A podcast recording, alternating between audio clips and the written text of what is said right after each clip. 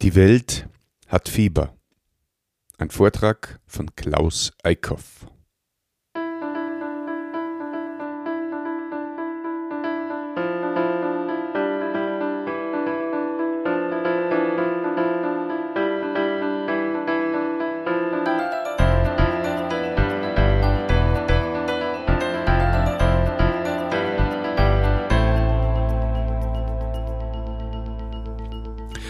Christi und herzlich willkommen. In diesem Kanal geht's um Gottes Willen. Wir reden über biblische Themen und über die Geschichten, die Gott mit Menschen schreibt. Mittlerweile gibt's eine ziemlich große Zahl an Lebensgeschichten, die ich aufgenommen habe. Der Kanal sollte aber auch andere Wege nutzen, um dir das Wort, die Bibel und Gott näher zu bringen. Und es gibt eine ganze Menge an Vorträge, die in den letzten Jahren äh, in Steyr in der christlichen Gemeinde gehalten worden sind von verschiedensten Redner. Und diese Vorträge wollen wir in diesem Kanal wieder neu aufleben lassen, weil der Inhalt einfach super wertvoll ist. Und das Spannende an dem heutigen ersten Vortrag ist, dass er, obwohl er jetzt ungefähr zehn Jahre alt ist, er an Aktualität nichts eingebüßt hat. Der Vortragende heißt Dr. Klaus Eickhoff und ist ein evangelischer Theologe, Evangelist, Gemeindeberater und Autor. Der Titel dieses ersten Vortrages lautet Die Welt hat Fieber. Alles weitere wird euch Klaus in diesem Vortrag selber erzählen. Wir sind hier 1980 nach Sirning gekommen und ich habe es gerade heute jemandem gesagt, der mich so gefragt hat, wenn ich mal wieder draußen bin in Deutschland und dann wieder zurück nach Sirning fahre, habe ich ganz tief im Herzen das Gefühl, ich fahre heim. Es ist so, nach 31 Jahren gehörst du einfach dazu, selbst wenn du diese komplizierte Sprache nicht sprichst, die hier nun einmal gesprochen wird. Als ich jetzt im Krankenhaus war, da war ich mit drei älteren Herren zusammen. Ich glaube, ich war der Jüngste. Und jeder muss aus einem anderen Dorf gekommen sein, wo man schon wieder einen anderen Dialekt spricht. Und äh, das war einfach wirklich so. Die haben sich auch untereinander kaum verstanden. Und ich arme Schwein, was sollte ich nun machen? Also ich habe natürlich auch da nichts mitbekommen. Und äh, naja, also in China hätte ich kaum mehr verstanden als da. Gut, hoffentlich verstehen Sie mich. Ich bitte jetzt jeden von Ihnen ähm, jetzt schon vorweg, vergessen Sie bitte, bitte, bitte nach dem Vortrag nicht Ihr Handy wieder einzuschalten. Es könnte ja ein wichtiger Anruf kommen. Gut, danke. Ja, ihr Lieben, es ist ein ernstes Thema, das uns hier zusammenbringt. Die Erde hat Fieber, wer hilft? Ich lese uns gleich dazu sofort ein Wort aus dem Alten Testament. Da stellt Gott sich einmal vor und sagt, ich bin der Herr, dein Arzt. Das ist so in diesem Zusammenhang das Volk Israel fing an, zu irgendwelchen Heilpraktikern zu laufen. In Österreich tut man das ja auch. Und dann sagt Gott, das ist mir ein Gräuel. Ich bin der Herr, dein Arzt. Ob du gesund wirst oder krank wirst, das liegt in meinem Willen und in meiner Hand. Bitte mich und bitte nicht andere. Das ist so ein bisschen der Zusammenhang. Aber das gilt natürlich auch grundsätzlich. Und unser Thema heißt, die Erde hat Fieber. Das heißt ja, die Erde ist krank. Die Erde ist krank. Und ich muss das jetzt gar nicht schildern. Ihr müsst immer nur abends Zeit im Bild anmachen und sonst oder sonst die Zeitung, Zeitung lesen. Die Medien sind voll von täglichen Krankheitsmeldungen. Ich muss uns jetzt damit nicht bombardieren. Aber das Dramatische daran ist, die, wäre, die Erde wäre gesund, die Welt wäre gesund, wenn wir nicht wären. Hat einmal jemand gesagt, Die größte Naturkatastrophe ist der Mensch. Ist der Mensch. Seltsam. Unsere Welt ist gemeint. Die menschliche Gesellschaft ist gemeint, die die Erde bevölkert und langsam zerstört. Die Menschheit hat Fieber. Sie ist krank. Darum geht's. Fieber ist das Signal einer Krankheit. Wenn jemand Fieber hat, dann steht eine Frage im Raum. Welche Krankheit meldet sich da? Ist es eine kleine Sache oder eine schwere? Geht es bald vorüber oder ist es gar etwas Ernstes?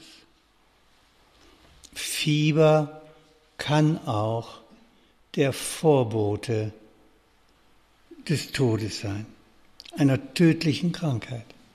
Das gibt es auch. Was tut man, wenn man krank ist? Nun, man geht zum Arzt. Man geht zum Arzt. Hat denn nun die Menschheit einen Arzt? Ja, die hat einen Arzt. Ich habe es gerade gesagt.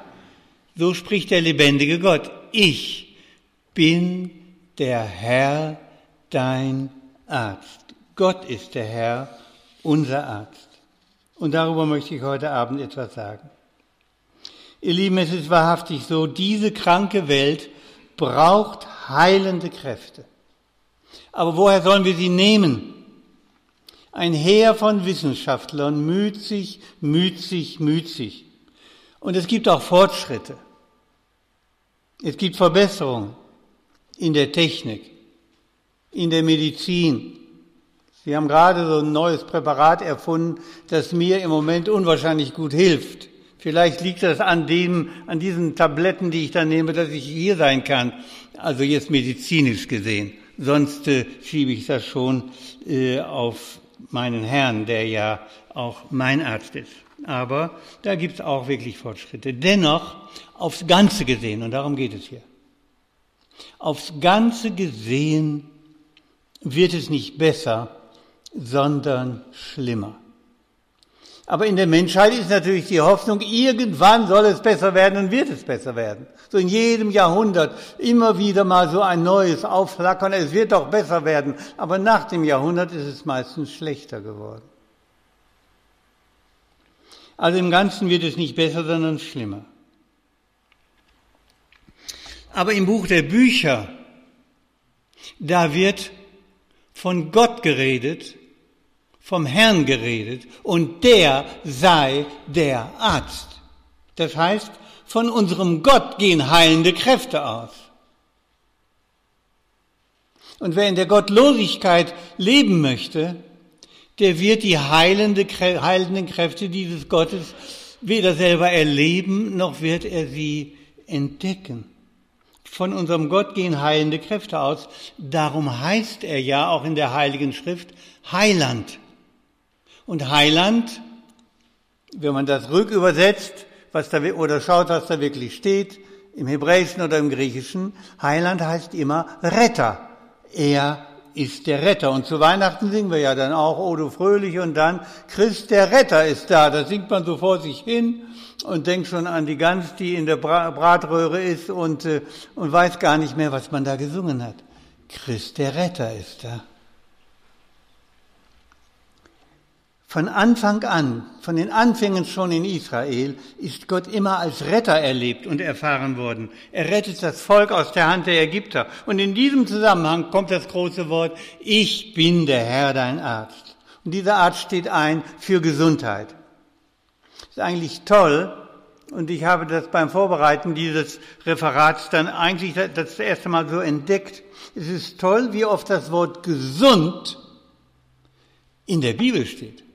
Und wie oft das Wort gesund im Zusammenhang mit Gott oder mit Jesus Christus vorkommt. Nur so ein paar Beispiele. Psalm 30.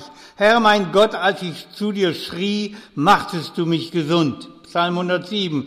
Er sandte sein Wort und machte sie gesund und rettete sie, dass sie nicht starben. Jeremias 33. Siehe, ich will sie heilen und gesund machen und will ihnen dauernden Frieden gewähren. Oder Jesus sprach zu ihm, ich will kommen und ihn gesund machen. Der Hauptmann antwortete, Herr, ich bin nicht wert, dass du unter mein Dach gehst, aber sprich nur ein Wort, dann wird mein Knecht gesund. Es geht immer um die Gesundheit. Als Gott, die, als die Sonne untergegangen war, brachten alle ihre Kranken zu ihm und er legte die Hände auf einen jeden und machte sie gesund. Immer wieder mit Gott und mit Jesus Christus verbindet sich der Begriff gesund. Nicht nur immer gesund werden von Krankheiten, sondern gesund werden eben nicht nur dem Leib nach, sondern auch dem Geist nach, auch der Seele nach. Bei Gott sind heilende, heilende Kräfte. Jesus hat viele Wunder, steht in der Heiligen Schrift. Viele Wunder. Das Bedeutsame aber an diesen Wundern, das ist, das Neue Testament nennt die Wunder Jesu gar nicht Wunder. Das Wort Wunder kommt so gut wieder gar nicht vor. Sondern im Urtext des Neuen Testamentes steht dort immer das Wort Semaion. Und Semaion heißt Zeichen. Hey, Zeichen?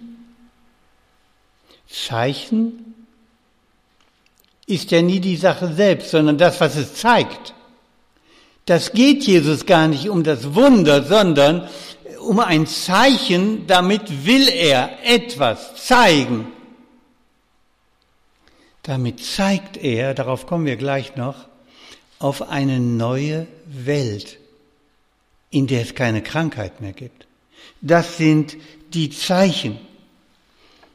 Für diese neue Welt setzt Jesus Christus Zeichen um Zeichen. Nochmal, es geht nicht um die Zeichen, sondern um das, was sie zeigen. Zeichen ist nie die Sache selber, sondern das, worauf sie zeigen, ist die Sache selber. Ich bin vorhin mit Manfred Hoffmann von Sirning nach Steyr gefahren. Und dann stand da ein großes Zeichen, Ortsschild. Da drauf stand Steyr. Und dann sind wir ausgestiegen und haben gesagt, so, das ist Steyr.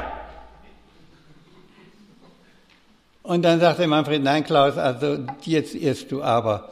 Das ist nicht Steyr, das ist das, ich sage doch, da steht Steyr drauf, dann ist das Steyr. Nein, das ist nur das Zeichen. Das eigentliche Steyr liegt dahinter.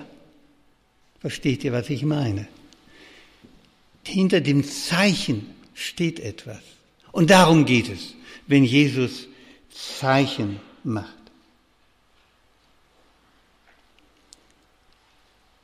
Und das Handeln Jesu das ist voll solcher Zeichen. Zeichen einer gesunden Welt, Zeichen einer heilen Welt, Zeichen der neuen Welt. Seht, diese fieberkranke Menschheit möchte natürlich gesund werden. Natürlich möchte sie gesund werden. Und das Heer der Wissenschaftler arbeitet daran, an der Gesundung der Welt. Aber sie wollen gesund werden ohne ihren Herrn ohne ihren Arzt. Das ist das tiefste Problem dieser Welt. Das wird nicht in der Kronenzeitung erörtert. Aber das ist die Spur, die Sie finden im Alten und im Neuen Testament. Das ist das eigentliche Geheimnis dieser Welt. Die Sehnsucht nach Heilung ist da. Aber den Heiland will man nicht. Man will ihn darum nicht, weil er nicht nur der Heiland ist, sondern weil er der Herr ist. Und das will der Mensch nicht. Über sich einen Herrn, selbst wenn es Gott ist. Er will selber Herr sein in dieser Welt. Und das ist das Elend dieser Welt. Vielleicht ist es ja auch das Elend deines Lebens, dass du selber Herr sein willst in deinem Dasein. Ich weiß es, die arabische Welt möchte gesund werden. Die muslimische Welt möchte gesund werden. Die hinduistische Welt möchte gesund werden. Die christliche Welt möchte gesund werden. Aber ohne ihn wird die Welt nicht gesund. Ohne ihn wird es schlimmer. Und man könnte sagen, so schlimm wie heute war es noch nie. Und das lehrt uns die Geschichte. Wissen wir eigentlich auch, was uns die Bibel lehrt? Die Bibel lehrt uns etwas sehr Unsentimentales. Die Bibel lehrt uns, Gott macht diese Welt nicht gesund. Nirgendwo verheißen in der Heiligen Schrift, dass diese Welt sich einmal so entwickeln wird, dass sie dann rundherum gesund ist. Es wird immer Krankheit sein, es wird immer gestorben in dieser alten Welt. Das ist sehr unsentimental. Aber so steht es in der Heiligen Schrift und die Weltgeschichte macht es deutlich, dass das stimmt. Er macht diese Erde gar nicht gesund. Die ist nämlich nicht nur krank, die ist todkrank. Er schafft, und darum geht es, eine neue Erde. Er schafft eine neue Erde. Und nun, ihr Lieben, kommt es. Du und ich, wir sollen Bürger dieser neuen Erde sein. Du und ich, wir sollen Bürger dieser neuen Erde sein. Darauf läuft alles hinaus.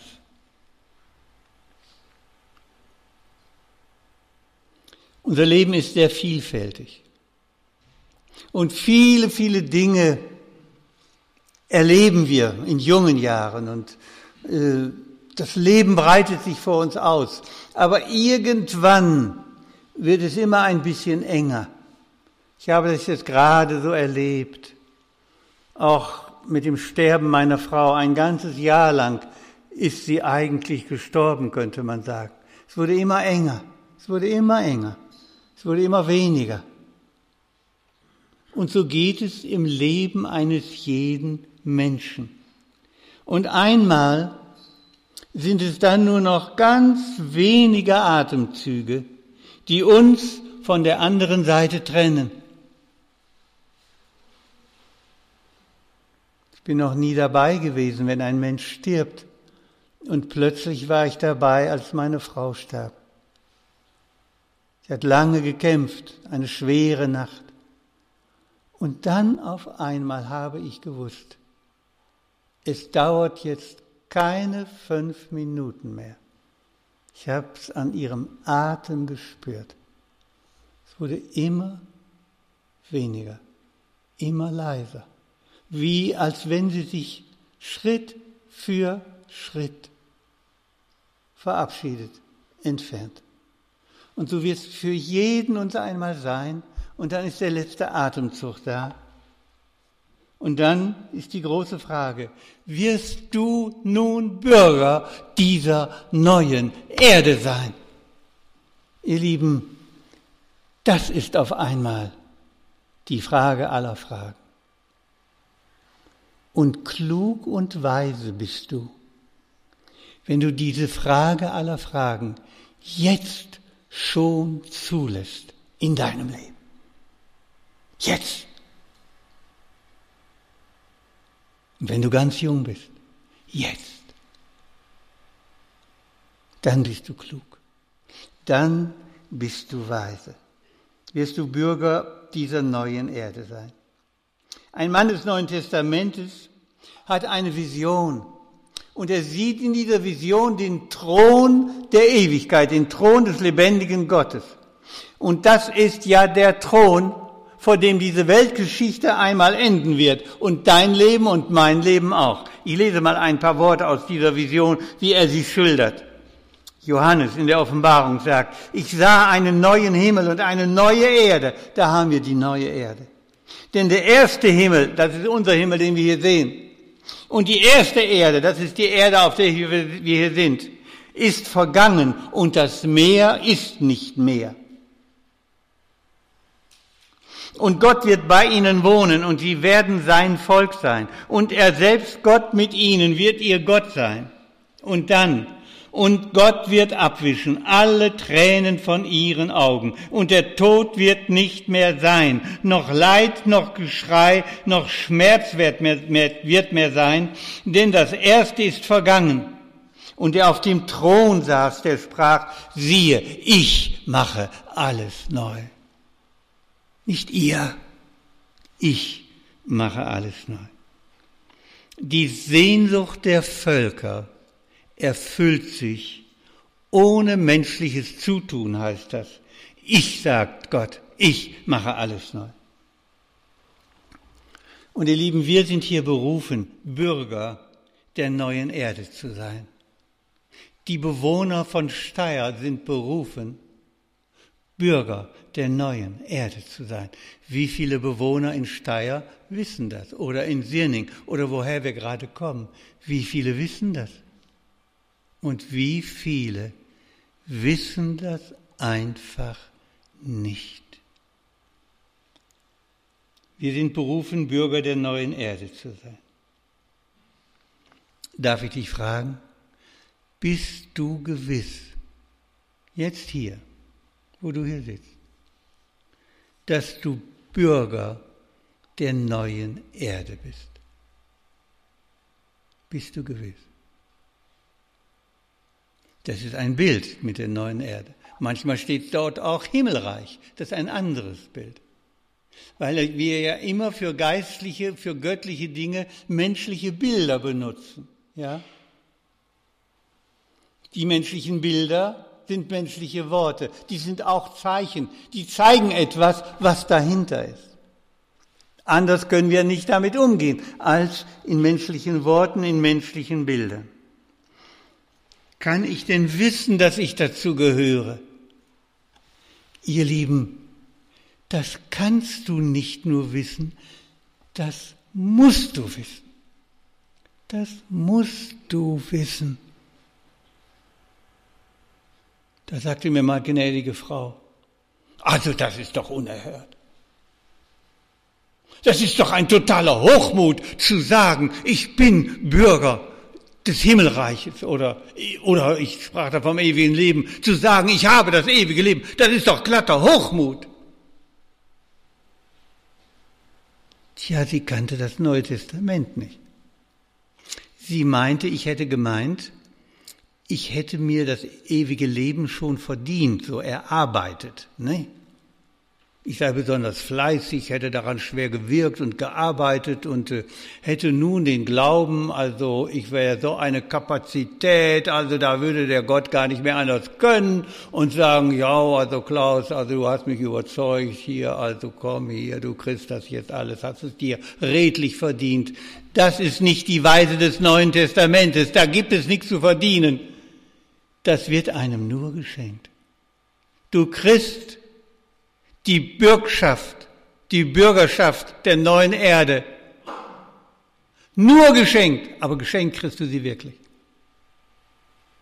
Darum steht die Frage im Raum, hast du sie dir schon schenken lassen? Das ist die Frage. Bist du gewiss, hast du dir schon schenken lassen das Bürgerrecht im Himmel, das Bürgerrecht auf der neuen Erde?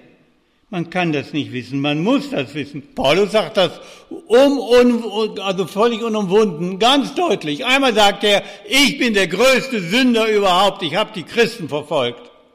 Der hat Christen umgebracht. Ich bin der größte Sünder. Und dieser größte Sünder sagt später, ich habe Bürgerrecht im Himmel. Im Griechischen steht da Politeuma. Ich habe Politeuma im Himmel. Nicht? Der Politik steckt da drin. Ich bin ein Bürger des Himmelreichs. Meine Zeit. Das ist das Geheimnis. Darum geht's für die Menschen in Steyr. Darum geht's für die Menschen in Sirning. Darum geht's für die Menschen in Oberösterreich, in ganz Österreich, in der ganzen Welt. Wozu sind denn nun die Christen da, bis es soweit ist mit der neuen Erde? Wozu sind wir denn nun da? Nun, wir sollen in der Nachfolge Jesu ebenfalls Zeichen aufrichten. Dazu sind wir da. In dem Moment, wo du Christ geworden bist, bist du dazu da, Zeichen aufzurichten, Zeichen nicht für dich, nicht für deinen tollen Glauben, sondern Zeichen für die neue Welt. Dazu sind wir da. Zeichen aufrichten, wie Jesus Zeichen aufgerichtet hat. Zeichen dieser neuen Welt. Zeichen der Ewigkeit. Zeichen des Arztes in einer Welt, die Fieber hat. Zeichen der Ewigkeit mitten in der vergehenden Zeit. Mehr sollen wir nicht. Denn mehr können wir nicht. Aber was wir können, das sollen wir. Zeichen aufrichten. Zeichen des Neuen mitten im Alten. Zeichen des Ewigen mitten im Vergehenden. Und solche Zeichen, die greifen dann schon an Ort und Stelle oft tief ein in diese vergehende Welt. Die stehen meistens nicht in der Zeitung. Die entscheidenden Sachen stehen da sowieso nicht. Mit seinen Zeichen hat Jesus die Leute oft richtig froh gemacht. Blinde wurden sehend, Lahme wurden gehend, Aussätzige wurden rein. Damit hat er auf die kommende Welt gezeigt. Da werden wir froh sein. Und er hat die Menschen froh gemacht. Und unter den Christen gibt's das auch. Das Gebet für Kranke. Und wir haben es erlebt, sie wurden gesund. Nicht alle, wir haben es in Gottes Hand gelegt. Herr, wenn du willst, mach sie gesund. Und ich weiß von Menschen, die sind eindeutig gesund geworden. Wie sehen denn sonst so diese Zeichen aus? Zum Beispiel, dass dort, wo wir, wo wir leben, dort, wo wir sind, ein Grundklima des Vertrauens entsteht in unseren Familien in unseren Gemeinden, auch in unseren Unternehmen, wo wir arbeiten, dass von uns aus eine Atmosphäre der Liebe ausgeht, eine Atmosphäre der Wärme, der angstfreien Geborgenheit. Ich meine jetzt nicht so ein, so ein, so ein, so ein Weichei-Christentum, das ist gar nicht gemeint. Auch Mut für Wahrheit und Klarheit. Das wäre, das wäre ein Zeichen. Wo Christen sind, da ist zeichenhaft Frieden auf Erden. Zeichenhaft Frieden auf Erden. Es geht eigentlich gar nicht anders. Ich darf Ihnen das mal sagen, ich bin in einer Familie aufgewachsen als Kind. Da war eigentlich immer nur Streit. Es waren drei Geschwister, eine davon war meine Mutter und sie hatte zwei Brüder. Und wir wohnten zusammen so in einem Doppelhaus und alle hatten immer Streit. Es war furchtbar. Immer Streit. Die, man hatte, wenn ich heute überlege, hatte ich den eine, die suchten Streit. Gibt es sowas, dass man Streit sucht? Streitsüchtig. Ne? Dann redete man wieder eine Woche nicht miteinander, dann redete man wieder ein bisschen und dann die nächste Gelegenheit wurde beim Schopf ergriffen und schon, schon war wieder Streit. Mittendrin Heinz, mein Cousin und ich. Wir haben uns auch ab und zu gekloppt, aber wir hatten nie Streit. Es war furchtbar. Und dann, als ich 17 Jahre alt war, bin ich Christ geworden. Ich habe gar nichts unternommen. Aber so ein bisschen, wenn ich zurückschaue, muss ich sagen, der Streit hörte irgendwie auf. Vielleicht können Sie sagen, naja, dann waren ja schon alle ein bisschen älter geworden, haben, sie haben sich die Hörner abgestoßen, kann ja sein. Aber irgendwie, ich auf jeden Fall habe nicht zurückgegeifert, wenn ich angegeifert wurde. Nicht, weil ich so ein guter Kerl bin, sondern weil ich einen Gott gefunden hatte, der mich rundherum liebt und ich plötzlich mich in einer großen Geborgenheit befand.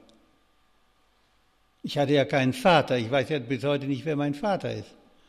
Und dann mit 17 Jahren zu begreifen, dass der, der die Welt geschaffen hat, dein eigentlicher Vater ist. Was meinst du, wie tief das reingeht in die Seele eines 17-Jährigen?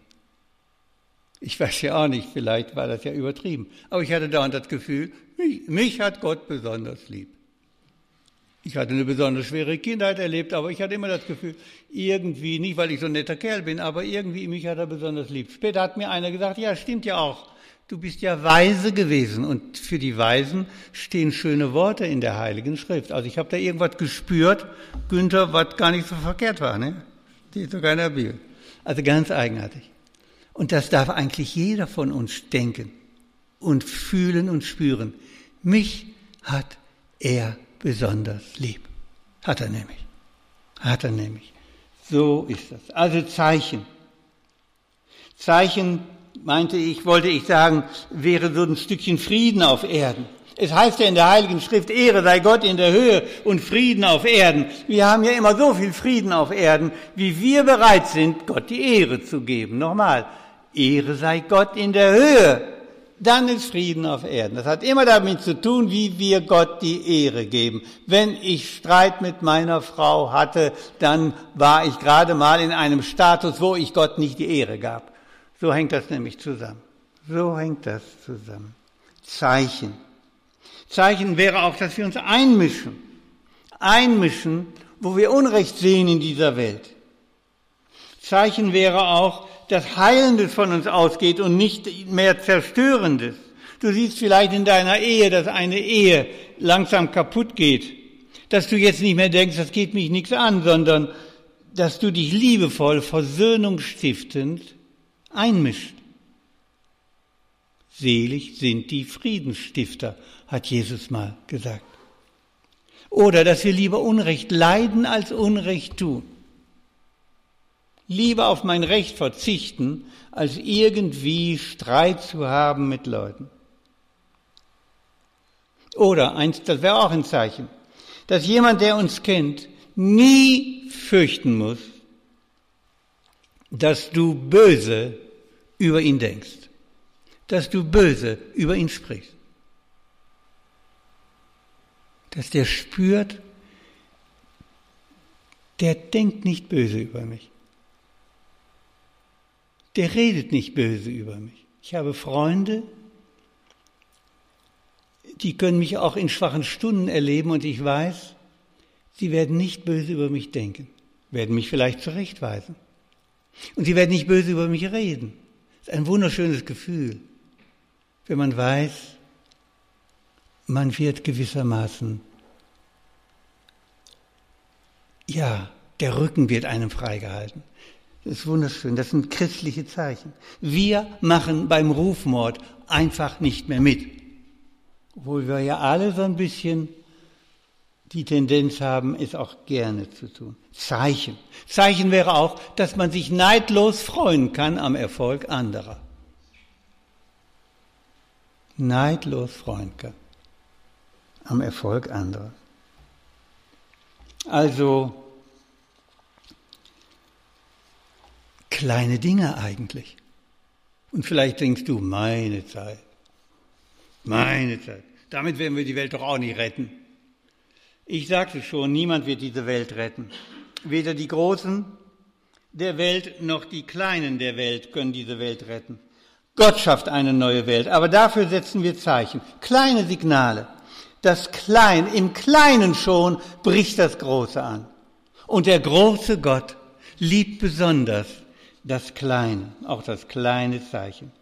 Wir werden die Welt nicht retten, aber wir wollen uns an ihr nicht versündigen, denn die Welt gehört Gott. Zu den Zeichen lebendigen Christ, der lebendiger Christen gehört auch, dass wir den Willen Gottes ernst nehmen. Die zehn Freiheiten, die man auch die zehn Gebote nennt. Die zehn guten Weisungen Danach leben heißt auch Zeichen setzen für diese Welt. Ihr Lieben, es ist wirklich sensationell. Die Menschheit hat einen Herrn und der ist, der, der ist ihr Arzt und den müsst ihr bekannt machen, bekannt machen in Steyr. Die zehn Gebote. Ich habe viele Konformanten gehabt. Ich habe hier eine riesengroße Gemeinde gehabt, bevor ich hier nach Sirning kam in Deutschland. Ich war zuletzt Gemeindepfarrer Seelsorger für 8000 Seelen, Günther. Das haut dich jetzt nicht um ne, vom Sessel, weil dir die Fantasie fehlt, zu ermessen, was das heißt. Ne? Das begreifst du nicht. 8000 Seelen, weißt du, was das für mich bedeutete? Jede Woche drei bis fünf Beerdigungen. Da gehst du aber an Stock. Dann steht in der Bibel, weinet mit den Weinenden. Und zwischendurch, zwischen der einen Beerdigung und der anderen, hatte ich dann schnell nochmal eine Hochzeit, eine Trauung. Nicht? Und dann, ja, freut euch mit den Fröhlichen. Ähm, das hatte Gott wohl nicht bedacht, würde ich mal sagen. Nicht? Dass sich die Kirche mal so entwickelt, die Landeskirche, dass es solche Verhältnisse gibt. Das waren wirklich schwere, schwere Dinge. Und dann hatte ich Konfirmanden. Ich war damals noch jung und hatte den Eindruck gehabt, einen ganz guten Draht zu diesen jungen Konfirmanden. Und äh, ich erinnere mich gut, jedes Mal mit einer neuen Gruppe, ich kriegte immer so 120 pro Jahr, 120 neue. Allein die Namen zu kennen, ne, einzu, äh, sich einzustudieren, das war gar nicht leicht. Und ich wollte Ihnen auch persönlich was sagen. Einmal habe ich dann so richtig von Herzen gesagt, Günther, Jesus kennt dich mit Namen, habe ich dem gesagt. Da sagte ich heiße aber Eberhard. Ja, du lachst, das ist Käse, nicht? Das, ist, das war so ein richtiger Fehlschuss. Nicht? Und ich habe mir gedacht, ich muss die Namen kennen.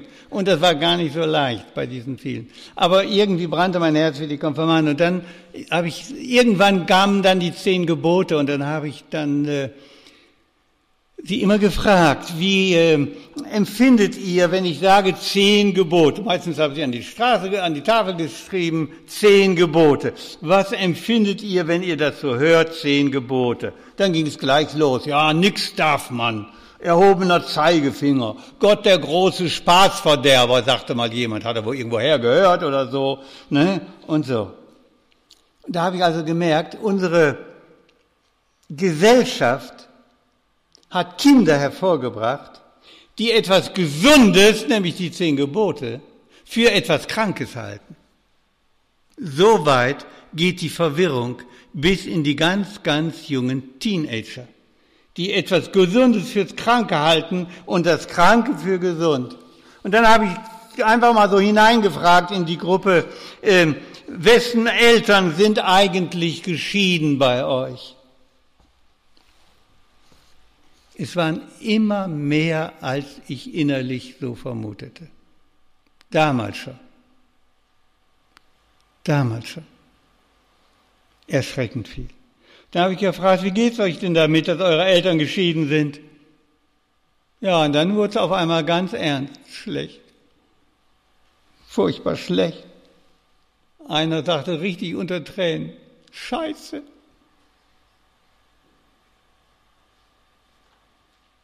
So ging's ihnen. Dann habe ich gesagt, wisst ihr, wann das nicht passiert wäre? Wenn eure Eltern das sechste Gebot gekannt hätten und gehalten hätten. Aber wenn sie den, der das sechste Gebot gibt, nicht kennen, dann können sie auch seine Gebote nicht kennen. Das heißt nämlich, du sollst nicht Ehe brechen. Dann ginge es euch jetzt nicht schlecht und zu Hause wäre es richtig schön gesund. Und dann haben sie gemerkt, dass das mit den zehn Geboten eigentlich unendlich bewahrend und beschützend ist. Die zehn Gebote fangen ja an mit dem Satz, ich bin der Herr, dein Gott. Man kann das fast übersetzen, ich bin der Herr, dein Freund bin dein Gott. Das ist eine Liebeserklärung, verstehst du? Ich bin der Herr, dein Gott. Ich bin dein Arzt. Ich bin dein Freund. Aber die Welt, die will ihn nicht. Und dann sitzen da die Konformanten und sagen, schlecht, mir geht's schlecht. Furchtbar schlecht. Was ist mit der Welt passiert? In der Heiligen Schrift kennen wir vielleicht die Geschichte vom Sündenfall. Ja, sagen die Leute dann, so die Aufgeklärten. Das ist ja nur so eine Geschichte. Naja, es lattert nur so eine Geschichte sein. Die ist auf jeden Fall wahr. Wir leben jenseits von Eden. nicht mehr in der unmittelbaren Gottesnähe. Und der Prophet Jesaja, der hat einmal ein Bild, eine Vision, die Propheten haben Visionen, eine ganz eigene Vision, in der er das Elend dieser Welt auch einmal beschreibt. Das lese ich uns mal. Da sagt er, hört ihr Himmel und Erde horch auf, denn der Herr spricht, ich habe Söhne großgezogen und emporgebracht, aber sie haben sich losgerissen. Da geht es zunächst mal um das Volk Israel. Aber eigentlich kann man das geradezu transponieren heute in unsere Welt. Und dann kommen so ganz derbe Bilder. Der Ochse kennt seinen Besitzer und der Esel die Krippe seines Herrn. Mein Volk aber hat keine Einsicht. Weh dem sündigen Volk, der schuldbeladenen Nation, den verkommenen Söhnen. Sie haben den Herrn verlassen, den Heiligen Israels haben sie verschmäht und ihm den Rücken gekehrt. Und dann, wohin soll man euch noch schlagen? Ihr bleibt ja doch abtrünnig. Der ganze Kopf ist wund, das ganze Herz ist krank, krank, vom Kopf bis zum Fuß kein heiler Fleck, nur Beulen, Striemen, frische Wunden. Eiterbeulen, die nicht ausgedrückt sind, nicht verbunden, nicht mit Öl gelindert. Merkt ihr was? Todkrank, todkrank. Da wird kein Süßholz geraspelt in der Heiligen Schrift.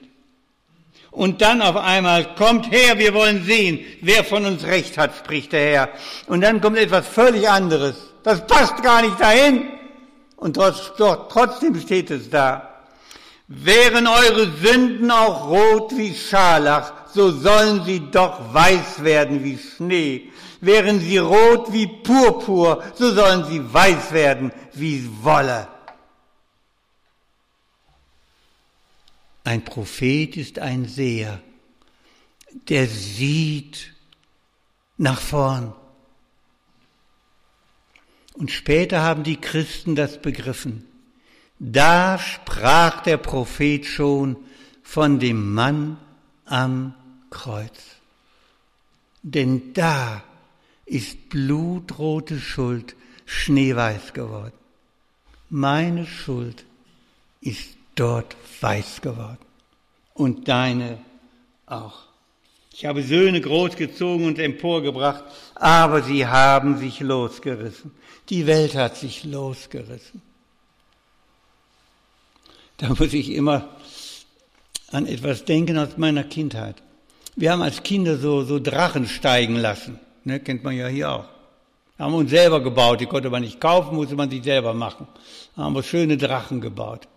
Und dann haben wir eine lange Schnur gehabt. Und dann wurde der Drachen hochgelassen. Und ganz seltsam. Solange er, solange die Schnur hielt, also die konnte so lang werden, wie sie wollte. Das ging, der Drachen stieg immer höher. Wunderschön. Aber dann hat sich mal ein Drachen losgerissen. Jetzt müsste man denken, jetzt geht's ja noch höher, denkt man, ne? Genau das Gegenteil passiert. Günther, hast du noch nie gesehen, ne? Hast du mal gesehen? Also, der fällt plötzlich runter, zerschellt am Boden an daran muss ich immer denken, wenn ich, das, wenn ich höre, mein Volk hat sich losgerissen. Hat sich losgerissen. Einmal ist ein Freund von mir, dem der Drache sich losgerissen hatte, der sah ihn so runtertaumeln und der wusste, wenn er unten, unten auffällt, dann ist er kaputt, dann ist er hinterhergerannt, hat sich die Sohlen blutig gerannt über Stoppelfeld, um den Drachen aufzufangen. So sehe ich Gott sich die Sohlen blutig laufen hinter, dem, hinter den Menschen her und sie auffängt, damit sie nicht zerschellen im Abgrund der Welt. Darum also geht es. Eine Menschheit, die den Herrn, ihren Arzt, nicht will, ist zum Scheitern verurteilt, kommt um. Es gibt nur eine einzige Möglichkeit, das Unheil aufzuhalten. Die dramatische Antwort heißt hier ja, ein Ochse kennt seinen Herrn und ein Esel die Krippe seines Herrn, aber Israel kennt es nicht und mein Volk versteht es nicht. Dass die Völker ihren Herrn nicht kennen, ist das Elend der Welt. Vielleicht ist das das heimliche Elend deines Lebens, dass du deinen Herrn auch nicht kennst. Vielleicht nur vom Hören sagen, aber nicht persönlich. Das ist schon seltsam. Da sagt Gottes Wort, der Ochse hat einen untrüglichen Instinkt. Der Esel hat einen untrüglichen Instinkt. Sie kennen ihren Herrn. Ein tiefes Verbundenheit, Gefühl der Verbundenheit lässt sie immer wieder zur Futterkrippe des Herrn zurückkehren. Die tut, das Vieh tut instinktiv das Heilsame. Und das ist das Problem, was das eigentlich Heilsame betrifft, fehlt der Welt jeder Instinkt. Jeder Instinkt. Jeder Instinkt. Die Welt sucht ihr Heil in der Loslösung von Gott und kann es doch nur in der Bindung finden, nur in der Bindung. Das ist der Kern aller Probleme. Die Welt, auch das christliche Abendland, ist weit weg von Gott. Weil Gottes Nähe Heil ist, ist Gottes Ferne Unheil.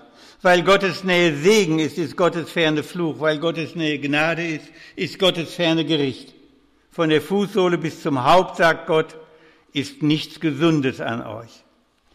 Nun könnte man allerdings sagen, bei uns ist das im Moment ja ganz anders. Habt ihr das schon gehört oder schon gemerkt? Die Religion boomt eigentlich. Die Religion brummt geradezu. Religiosität ist ganz schwer in Kommen in Deutschland, in Österreich. Das ist ganz toll. Aber wenn man genau hinschaut, dann merkt man, die boomende Religiosität ist in der Regel, man muss nur genau hinschauen, die ist nicht auf Gott gerichtet, sondern auf den Menschen. Und unsere Kirchen machen da sehr gerne mit. Beflissend verkündigen wir der Welt, wozu der Glaube gut ist. Die Kirche lockt ja mit dem Glauben und lockt mit Gott und sagt, dann geht's euch besser. Dann wird die Welt auch besser. Und äh, in einem evangelischen Diakonissenheim sagte mir eine Schwester, ja, im Glauben geht's ja darum, dass das Leben gelingt. Das ist zurzeit in der evangelischen Kirche so ein Wort, dass das Leben gelingt. Also muss ich schon zugeben, klingt gut eigentlich. Ne? Ich frage mich nur, was ist mit den armen Schweinen, denen das Leben nicht gelungen ist? Davon sagt die Bibel, dass das die Sünder sind. Und zu denen ist Jesus eigentlich gekommen. Er ist gar nicht gekommen, damit das Leben gelingt. Er ist gekommen, Verlorene zu retten. Das ist ganz was anderes. Ganz was anderes. Eine seltsame Geschichte. Damit das Leben gelingt. Da ist eine Schieflage eingetreten. Eine Schieflage. Viele religiöse Leute, für viele religiöse Leute, viele religiöse Leute finden den Glauben nützlich. Und darum glauben sie. Denn Gott ist nützlich. Gott ist nützlich. Der Glaube, selbst Gott wird auf einmal zum Instrument der Weltverbesserung. Und das ist mit Zeichen nicht gemeint. Nicht? Viele denken das so, wir haben Probleme, wir haben harte Probleme, gewissermaßen harte Nüsse zu knacken in dieser Welt und Gott, der dient jetzt als Problemlöser. Der löst unsere Probleme. Gott so die harten Nüsse, Gott ist so so Nussknacker höherer Ordnung, weißt du? Der so unsere Nüsse knacken soll. Dazu ist Gott da. Wisst ihr, es liegt ein Ahnen in der hebräischen Sprache. Ganz seltsam. Heilig und unnütz sind in der hebräischen Sprache dasselbe Wort. Ist das nicht komisch? Wenn jemand sagt, das ist heilig, sagt er Kadosh. Wenn jemand sagt, auch das ist völlig unnütz, sagt er auch Kadosh. Heilig und unnütz. Dasselbe Wort. Weißt du, was dahinter steckt?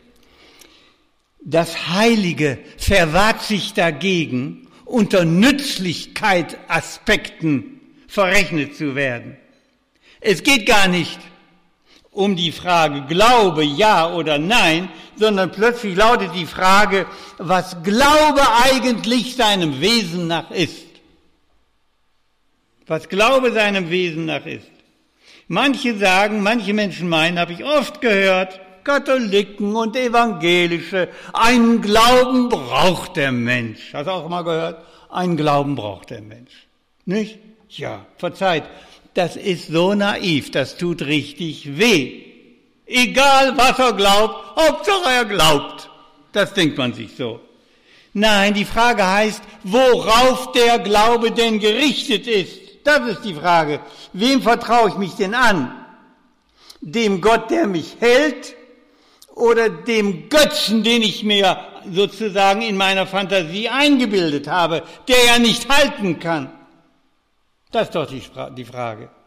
Ein Bergsteiger geht in ein Sportgeschäft und sagt, ich hätte gerne ein Seil für meine nächste Klettertour. Der Verkäufer sagt, na ja, wir haben da so mehrere Qualitäten. Hier, das ist ein Seil, das reißt leicht, aber ist ganz schön billig. Und ähm, das ist ein anderes, das, äh, das hält garantiert. Was hätten Sie denn gerne? Und dann sagt der Bergsteiger, ach, das ist völlig egal. Hauptsache, ich habe ein Seil. Nicht? Nein, Hauptsache, du hast das richtige Seil. Kannst du mir geistig folgen? Hauptsache, du hast das richtige Seil. Hauptsache, man hat einen Glauben. Nein, Hauptsache, du vertraust dem, der dich ewig hält. An den musst du glauben. Darum geht es. Warum hat man den Jesus gekreuzigt? Er glaubte an Gott. Die Priester, die ihn ans Kreuz gehängt haben, glaubten auch an Gott. Warum bringen die Jesus um? Sie hatten Gottes Glauben, er hatte Gottes Glauben. Die glaubten sogar scheinbar an den gleichen Gott. Habt ihr mal drüber nachgedacht, warum die ihn getötet haben? Die haben ihn getötet wegen seines völlig anders gearteten Gottesglauben. Die waren der Ansicht, der Glaube dient dazu, die menschliche Existenz zu sichern, ihre durcheinander geratene Welt zu sanieren. Und die war damals sehr durcheinander geraten. Die hatten auch schwierige Zeiten. Die wollten einen Gott, der ihre Probleme löst. Die politischen Probleme im Volke Israel. Glaube sollte das irdische Leben verbessern und die Römer vertreiben. Und dazu sollte der Messias herhalten. Hätte sich der Mann aus Nazareth darauf eingelassen, die hätten ihn nie gehängt. Das Leben kann nur gelingen, meinten sie, wenn der Mensch auf ihre Weise gläubig ist, dass man von Gott natürlich etwas hat. Nach dem gelingenden Leben. Aber Jesus fragt gar nicht nach dem gelingenden Leben. Sonst wären die Sünder ja nicht weggelaufen. Äh, wären die ja nicht, wären die ja alle weggelaufen. Die sind ja zu ihm hingelaufen. Die litten ja an ihrem gescheiterten Leben. Und solche Leute zog Jesus an. Jesus fragt nicht nach dem gelingenden Leben, er fragt nach Gott und nach der Ewigkeit. Trachtet am ersten nach dem Reiche Gottes. Danach fragt, dahin schaut, das haltet fest im Auge. Alles andere wird euch dann dazu gegeben. Christlicher Glaube ist nicht dazu da, das menschliche Leben gelingen zu lassen. Das muss man erstmal schlucken. Ist auch nicht da, die Welt zu reparieren. Der Mensch ist dazu da, Gott zu dienen. Nicht Gott ist dazu da, den Menschen zu dienen. Gott ist nicht dazu da, das irdische Leben schön zu machen, sondern wir sind dazu da, Gott die Ehre zu geben. Dann erst wird es schön. Und weil mir das so wichtig ist, möchte ich das einmal so ein bisschen äh, mit meinem kleinen, äh, mit einigen kleinen Bildern deutlich machen hier an meinem, äh, oh, ich bin hier schon am, es läuft schon, ich habe hier so ein komisches Ding, möchte ich gerne mal deutlich machen, worum es mir an dieser Stelle geht. Ich bin der Herr dein Arzt. Wie ist das zu verstehen? Wir stellen uns unser Leben einmal als einen Kreis vor. Unser Leben als Kreis der Lebenskreis. Ein Kreis hat Umfang und Mitte. Ein Kreis besteht aus dem Umfang und seiner Mitte. Der Umfang besteht ja aus vielen einzelnen Punkten, das sehen wir hier. Viele einzelne Punkte. Und die werden vom Mittelpunkt aus beherrscht. Nicht? Das wissen wir alle noch von der Schule. Und das sind jetzt so unsere Lebensbereiche. Nicht? Da ist die Familie, unser Lebensbereich. Die Normen, jeder hat so seine Normen. Dein Beruf, vielleicht hast du deinen Beruf gewechselt, deine Entscheidung. Schule, Freizeit, wie du mit deinem Geld umgehst, wie du es mit dem Sport hältst, Liebe, Sexualität. Vielleicht hast du ein Hobby, hast dir mal einen Dackel gekauft oder so. Ne? Das sind so unsere Lebensbereiche. Unser Lebenskreis. Jetzt ist natürlich die Frage, äh, also die Lebensbereiche sind klar. Was ist denn jetzt die Mitte? Nun, das ist auch klar. Ich stehe im Mittelpunkt meines Lebenskreises. Ich bestimme ja über meine Lebensbereiche, über meine Freizeit, über mein Geld, über meine Hobbys und so weiter. Jetzt erzähle ich euch eine Geschichte, der Dackel und der liebe Gott. Eine Geschichte, die uns alle angeht. Der Dackel und der liebe Gott. Das ist Karl. Heißt ja einer Karl zufällig? Tut mir leid. Irgendein Name muss es ja mal sein. Karl hat sich kürzlich einen Dackel zugelegt. Und dann, das habe ich wirklich mal erlebt, er hat einen guten Freund, der heißt Fritz, die Namen sind, anders. Ich habe eine Beerdigung. Und als der Sarg runtergeht, steht ganz in der Nähe jemand oh, und stöhnt ganz tief. Der war zwei Tage später bei mir. Sein Freund war gestorben. Der war sein ganzes Leben gottlos gewesen, war in Niedersachsen, die sind von Natur aus gottlos. Sagen sie selber. Das ist jetzt kein böses, keine böse Nachrede, sagen sie selber. Und plötzlich, ja, plötzlich kriegt er irgendwie so komische Gefühle. Er sieht, wie sie seinen Freund Fritz begraben. Karl kommt ins Grübeln. Der hat mich echt aufgesucht. Gibt es vielleicht doch einen Gott? Sicher ist sicher denn Karl und legt sich den christlichen Glauben zu. Der war bis jetzt niedersächsischer Heide. Jetzt macht er Gebrauch von seinem Evangelischsein und fing an, an Gott zu glauben. Karl legt sich den christlichen Glauben zu. Vor 14 Tagen war es der Dackel, heute ist es der liebe Gott.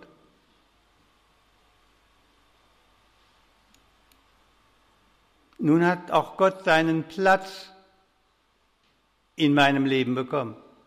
Gott als Lebensbereich, den ich mir zulege. Seht ihr da unten? Nach dem Hobby hat er sich sogar Gott und den so, so richtig ein bisschen fett gedruckt, hat er sich Gott zugelegt. Tja, da kann man doch denken, ist das schön, ne? Ist das wirklich wunderschön.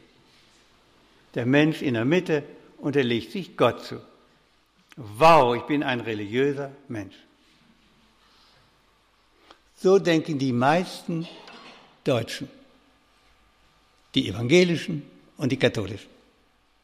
So denken die meisten Österreicher, die katholischen und die evangelischen. Der natürliche, religiöse Mensch zieht Gott auf die Ebene der Dinge. Das sind ja alles, die, alles Lebensbereiche, alles die Ebene der Dinge. Und in Römer 1 steht, in Römerbrief Kapitel 1 steht, das ist die Sünde der Menschen. Dass sie die Dinge genauso verehren wie Gott, wie den Schöpfer der Dinge. Dass sie den Geber genauso behandeln wie die Gabe. Das heißt, die Gaben wie den Geber ziehen Gott auf die Ebene der Menschen. Anfrage. Kann man sich Gott zulegen, wie man sich einen Dackel zulegen kann? Frage euch. Ist Gott ein Lebensbereich unter anderen Lebensbereichen? Lässt sich Gott von uns einen Platz anweisen? Ist er ein Mittel zu unserem inneren Wohlsein? Nein. Nein, ihr Lieben. Nein. Gott ist nicht ein Mittel für mein Leben. Er ist die Mitte meines Lebens. Den Gott als Lebensbereich, den gibt's überhaupt nicht. Den kannst du wieder durchstreichen. Den gibt's gar nicht. Gott ist nicht ein Mittel für mein Leben, er ist die Mitte meines Lebens. Darum stehen wir alle vor der Frage, was willst du? Willst du Gott oder willst du nur, was er gibt?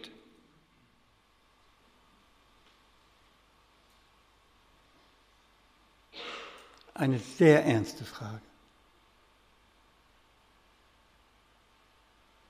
Die gilt auch für jeden Pfarrer, die gilt auch für mich.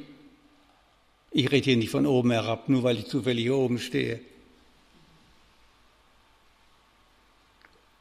Willst du Gott oder willst du nur, was er gibt? Willst du nur, was Gott gibt, dann bist du bei all deiner Religiosität der Gottloseste unter den Gottlosen.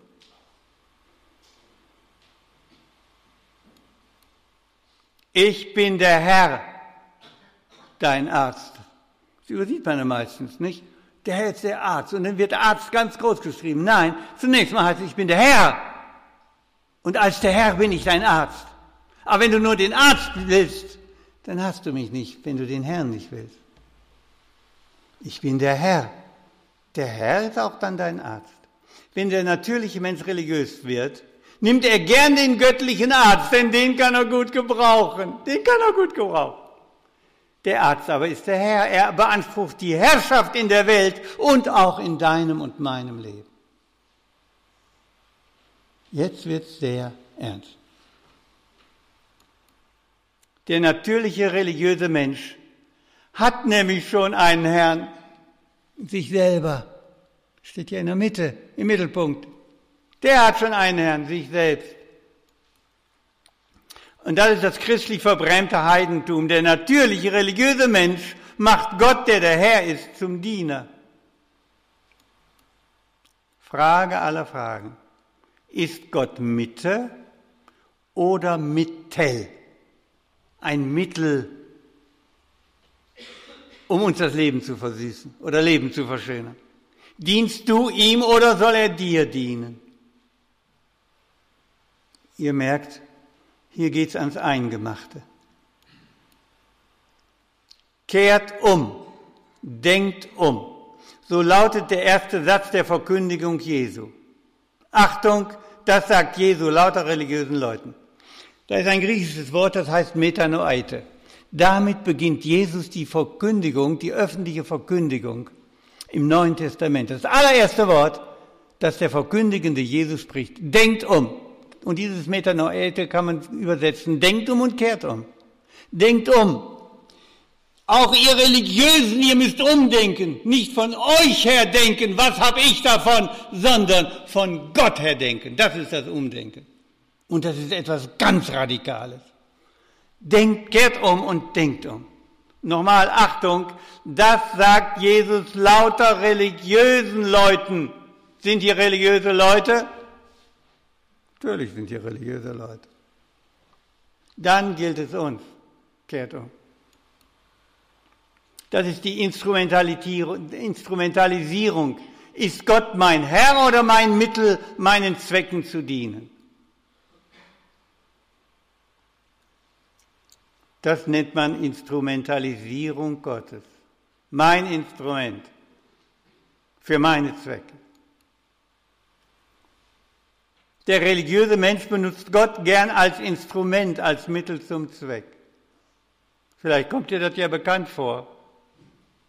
Mir kommt das bekannt vor. Nicht, weil ich das gelesen habe, sondern weil ich mein Herz kenne. Ich stehe in der Versuchung, Gott als Instrument für mich zu missbrauchen, um mich aufzubauen. Lässt sich Gott ganz gut gebrauchen. Lieber Gott, Frag mal, wie deine Gebete so sind. Gib mir, gib mir, gib mir.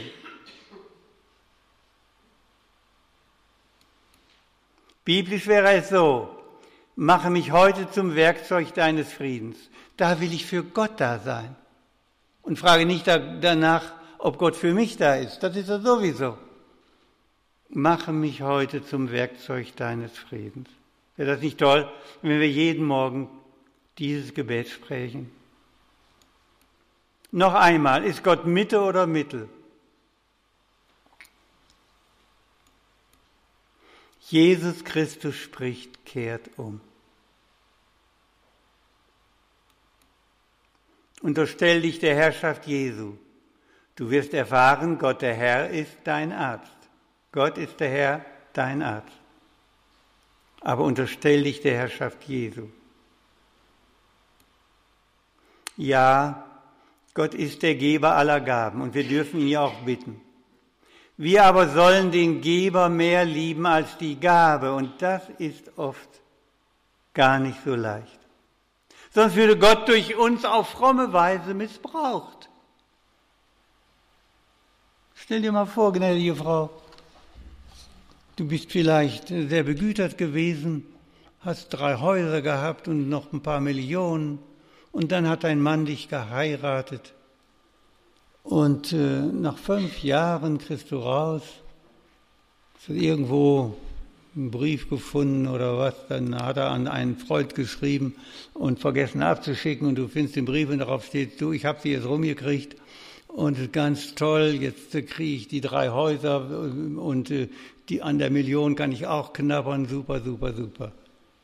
Stell dir mal vor, der hätte dich nur geheiratet, weil du so begütert bist. Dann würdest du dich missbraucht fühlen, stimmt's?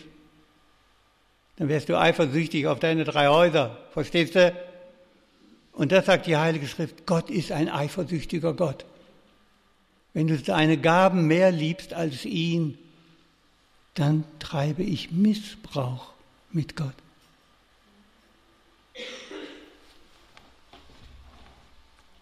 Es wird auf fromme Weise von uns missbraucht. Nach Matthäus 6, Vers 33, es soll euch zuerst um Gott gehen, dann wird euch das Übrige alles dazugegeben. Aber zuerst Gott. Zuerst Gott. Darum kehrt um. Kehrt um. Das ist der Punkt. Darum kehrt um. Das ist so wichtig. Nachsatz. In einer bestimmten Beziehung aber ist Jesus tatsächlich unser aller Diener. Das muss man jetzt auch noch sagen. Wenn es um unsere Erlösung geht, wenn es um unsere Erlösung geht. Da sagt er sogar, der Menschensohn ist nicht gekommen, um sich dienen zu lassen, sondern um zu dienen und sein Leben als Lösegeld für viele hinzugeben. Da ist er unser Diener. Und da stehen wir wieder vor der Frage, hast du dir seinen Dienst schon gefallen lassen? dass er sein Leben für dich gegeben hat als Lösegeld. Lass dir von ihm dienen und dann diene du ihm. Das ist das ganze Geheimnis des Evangeliums. So, das wollte ich gerne noch zu diesem Thema heute einmal sagen. Ich komme langsam zum Schluss. Einige sind hier, die suchen wenn du dich nicht selber suchst bei deiner Gottsuche, dann wirst du ihn auch finden. Jesus hat mal gesagt, suchet, so werdet ihr finden. Das ist versprochen. Aber wenn du wirklich suchst, dann wirst du ihn finden. Wenn du nur dich suchst, um dich über Gott zu verwirklichen, dann wirst du ihn nicht finden. Denn diesen Gott gibt's ja gar nicht. Einige sind hier, die meinen, sie hätten Gott gefunden, aber Jesus ist für sie eigentlich so wie so ein Talisman. Er soll ihnen Glück bringen, Gesundheit, Erfüllung und dermal einst das ewige Leben. Die meinen nicht Gott, sondern die meinen, was er gibt. Und damit fragen sie nicht nach Gott, sondern nach sich selbst. Das ist das katholische Heidentum in Österreich, das ist das katholisch, das evangelische Heidentum in Österreich und das ist das freikirchliche Heidentum in Österreich. Freikirchler sind davon auch nicht frei. Könnt ihr euch dauernd Freikirche nennen. Das ist nochmal eine ganz andere, ein ganz anderes Kapitel. Dass man Gott ansieht wie eine Kuh, die man melken kann. Nein, das ist er nicht. Und ich sage Ihnen ganz offen und ehrlich, immer wieder spüre ich diese Tendenz auch in mir. Das ist mein eigener Kampf. Das ist mein eigener Kampf. Wir müssen umdenken. Wir müssen umkehren. Darum sagt Jesus, kehrt um. Ihr Lieben, Gott will mit jedem von uns in eine persönliche Beziehung eintreten. Das ist keine fromme Geschäftsbeziehung. Ich tue was Gutes und werde von Gott dann dafür bezahlt. Das ist auch keine religiöse Handelsbeziehung, sondern das ist eine persönliche Liebesbeziehung. Da sagt mal ein Mann im Alten Testament, ein, ein Gottesmann. Und das ist für mich eigentlich das Schlüsselwort. wenn ich nur dich habe, sagt er im Gebet zu Gott, dann frage ich nicht nach Himmel und Erde. Das ist es eigentlich. Dann frage ich nicht nach Himmel und Erde, wenn ich nur dich habe. Das ist es. Das Verhältnis, von dem die Bibel spricht, ist ein Vater-Kind-Verhältnis. Die Jesus aufnehmen, heißt es mal, denen gibt er Vollmacht, Kinder Gottes zu sein. Denen gibt er Vollmacht, Kinder Gottes zu sein. Jesus aufnehmen, das bedeutet umkehren. Hast du diesen Jesus schon aufgenommen? Ich meine jetzt den Jesus, der der Herr ist. Nicht nur der, der Heiland ist, nicht nur der, der Geber ist, sondern der, der Herr ist. Dass er Herr ist in deinem Leben. Ihr Suchenden, darf ich euch kurz etwas sagen? Vielleicht hast du Gottes Stimme gehört. Dann sei doch bereit, Ja zu Jesus zu sagen. Dann sag es ihm in einem schlichten Gebet. In einem schlichten Gebet, dann sag es ihm doch, Jesus, ich habe deine Stimme gehört, ich bitte dich, komm in mein Leben, sei mein Herr, gib mir ein gehorsames Herz. Ich möchte, dass du jetzt mein Herr bist. Kann doch sein, dass einer unter uns, der ein Suchender war, heute Abend gemerkt hat, Mensch, ich habe gefunden das ist er. Den will ich. Oder ihr anderen, ihr katholischen, evangelischen, freikirchlichen, mit dem christlich verbrämten Heidentum, vielleicht seid ihr mit mir erschrocken. Erschrocken über unsere, unsere Frömmigkeit. Dann sag's ihm auch in einem schlichten Gebet. Sag ihm das, Jesus, ich bin erschrocken über mich, ich habe oft nur an mich, habe oft nur mich gesucht, habe Gott gesagt und mich gemeint vergib mir, mach meine Beziehung zu dir ganz neu. Jesus hat ein Gebet gesprochen im Garten Gethsemane. Das wäre das Geheimnis. Ganz schlicht.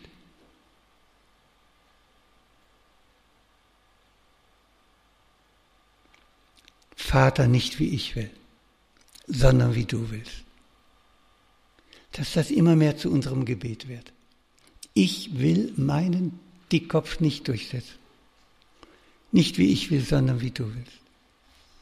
Als Renate im Sterben lag, habe ich das oft beten müssen. Nicht wie ich will, wie du willst. Das ist nicht leicht. Wenn das eben auch beinhaltet, dass mein Wille nicht geschieht. Das ist nicht leicht. Eins der schwersten Gebete ist das Gebet im Vater unser. Dein Wille geschehe. Was ja auch manchmal heißen kann, dass mein Wille nicht geschieht. Schweres Gebet. Noch einmal, wir dürfen Gott wie Kinder bitten und fragen, auch um Gaben bitten. Das dürfen wir alles. Aber Gott wird immer mal wieder anfragen, wen meinst du? Mich den Geber oder nur meine Gabe. Nicht wie ich will soll es weitergehen, sondern wie du willst. Und dann darfst du sagen, danke. Danke, dass du mich auch korrigierst, vielleicht durch diesen Abend. Danke, dass du mich zurecht, zurechtbringst. Danke, dass du mich mit deiner Gnade ganz neu füllst. Und darum sollte es heute gehen an diesem Abend. Ich danke euch für eure Geduld. Wenn du noch Fragen hast zu diesem Thema oder die bestimmte Themen interessieren, dann schreib uns gerne in die Kommentare oder auch an unsere E-Mail-Adresse um Gottes Wün, Wün mit Wun geschrieben, at gmail.com. Wenn du jemanden kennst, der diese Folge gut brauchen kann, dann teile diese gerne, beziehungsweise natürlich auch den ganzen Kanal. Dann bleibt mir nur mehr alles Gute zu wünschen und dass du findest, wonach dein Herz sich sehnt.